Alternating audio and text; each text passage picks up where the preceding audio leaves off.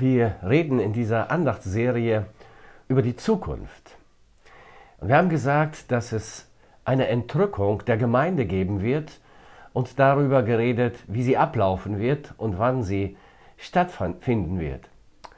Was geschieht mit der Gemeinde, mit den Gläubigen nach der Entrückung der Gemeinde im Himmel? Was ist der nächste Termin, der nach der Entrückung für die Gemeinde stattfindet? Nun, die Bibel sagt uns, dass es einen Gerichtstermin geben wird. Dieses Gericht wird auch das Lohn- oder das Preisgericht genannt. Jesus wird uns benoten und belohnen. Natürlich gibt es für den Christen keine Verurteilung vor dem Welttribunal Gottes, vor dem jüngsten Gericht. Wir haben das Gericht Gottes nicht zu befürchten. Doch erwartet uns ein Gerichtstag. Bei diesem Gericht wird es nicht um die Frage gehen, ob äh, wir gerettet sind oder ob wir eine Strafe verdient haben. Bei diesem Gerichtstermin geht es um die Ausstellung einer Note für das Leben eines jeden Christen. Dabei wird das Leben eines gläubigen Menschen zwischen dem Tag seiner Bekehrung und dem Tag seines leiblichen Todes oder eben der Entrückung beurteilt und bewertet werden von Jesus selbst. Jesus selbst wird also jedem seiner Nachfolger eine Note ausstellen. Es ist deshalb wichtig, dass wir als Christen mit diesem Termin rechnen und dass wir bemüht sind, so zu leben, dass wir eine gute Note erhalten. Dass dieser Gerichtstag bevorsteht, wird in der Heiligen Schrift sehr ausdrücklich mehrfach gesprochen. An die Korinther zum Beispiel richtet Paulus die Botschaft, dass dieser Tag kommen wird und dass Christen auf diesen Termin vorbereitet sein sollen. Er schließt sich selbst ausdrücklich mit ein, wenn er sagt, wir alle, im 2. Korintherbrief Kapitel 5, Vers 10, wir alle, wir alle müssen vor dem Richterstuhl Christi offenbar werden, damit jeder seinen Lohn empfängt für das Gute oder Böse, das er im irdischen Leben getan hat. An dieser Stelle ist der objektive Realismus der Bibel deutlich zu erkennen. Auch ein Christ kann leider noch Böses tun und tut es auch im, Leben seines, äh, im Laufe seines Christenlebens zum eigenen Leidwesen und auch zum Leidwesen seiner Mitmenschen, seiner Mitchristen. Leider gibt es ja auch in christlichen Gemeinden und Familien schlechtes Benehmen, böse Taten, die andere verletzen und das Gemeindeleben zum Beispiel zerstören können. All diese Dinge müssen geklärt und zurechtgebracht werden vor dem Richterstuhl Christi.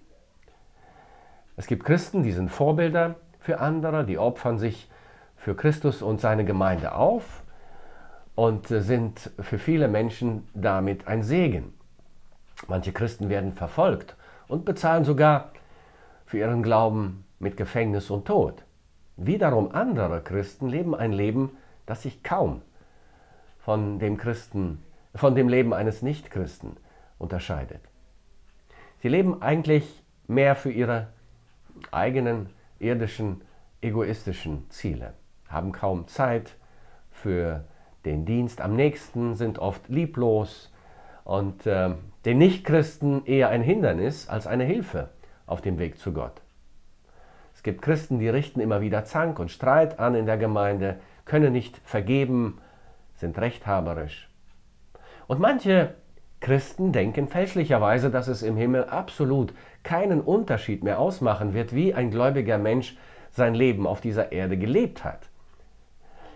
Dieses Denken blendet die Eigenverantwortung des geretteten Menschen für sein Leben als Christ vollständig aus.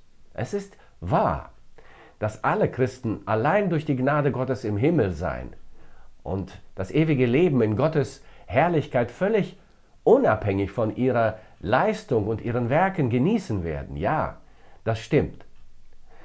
Doch bedeutet dieses unschätzbare Geschenk der Gnade nicht, dass wir im Himmel alle die Note 1 für unser Leben als Christen erhalten werden. Nein, die Benotung wird unterschiedlich ausfallen.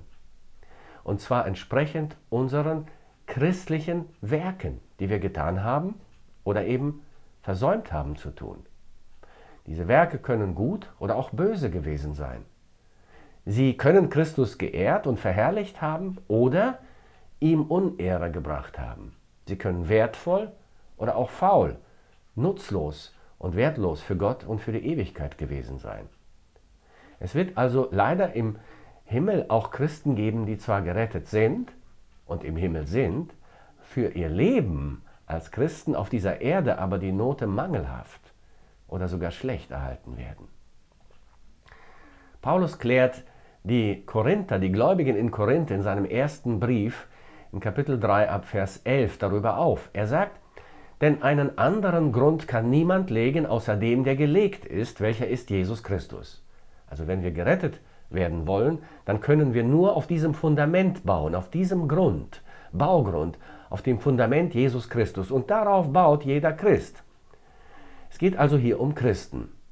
Und jetzt geht es weiter um ein Leben als Christ. Er sagt, wenn aber jemand auf den Grund Gold, Silber, kostbare Steine oder aber auch Holz, Heu oder Stroh baut. So wird das Werk eines jeden offenbar werden. Denn der Tag wird es klar machen, eben dieser Gerichtstag, das Lohngericht, wird es klar machen, weil er in Feuer geoffenbart wird. Und wie das Werk eines jeden beschaffen ist, wird das Feuer erweisen. Ich denke, Paulus meint hier dieses durch, der durchdringende, feurige Blick des Herrn, der durch jede Fassade hindurch blickt. Wenn jemand das Werk bleiben wird, das er darauf gebaut hat, so wird er Lohn empfangen. Wenn jemand das Werk verbrennen wird, so wird er Schaden leiden. Er selbst aber wird gerettet werden, doch so wie durchs Feuer hindurch. Wie dieser Lohn im Einzelnen aussehen kann und was es mit diesem Verlust auf sich haben könnte, das werden wir in einer der nächsten Andachten besprechen, und zwar am nächsten, äh, am 1. November. Dann setze ich mit dieser Reihe fort. In der Zwischenzeit wird es ähm, zwei Andachten geben zu einem anderen Thema, und zwar zum Thema Gastfreundschaft.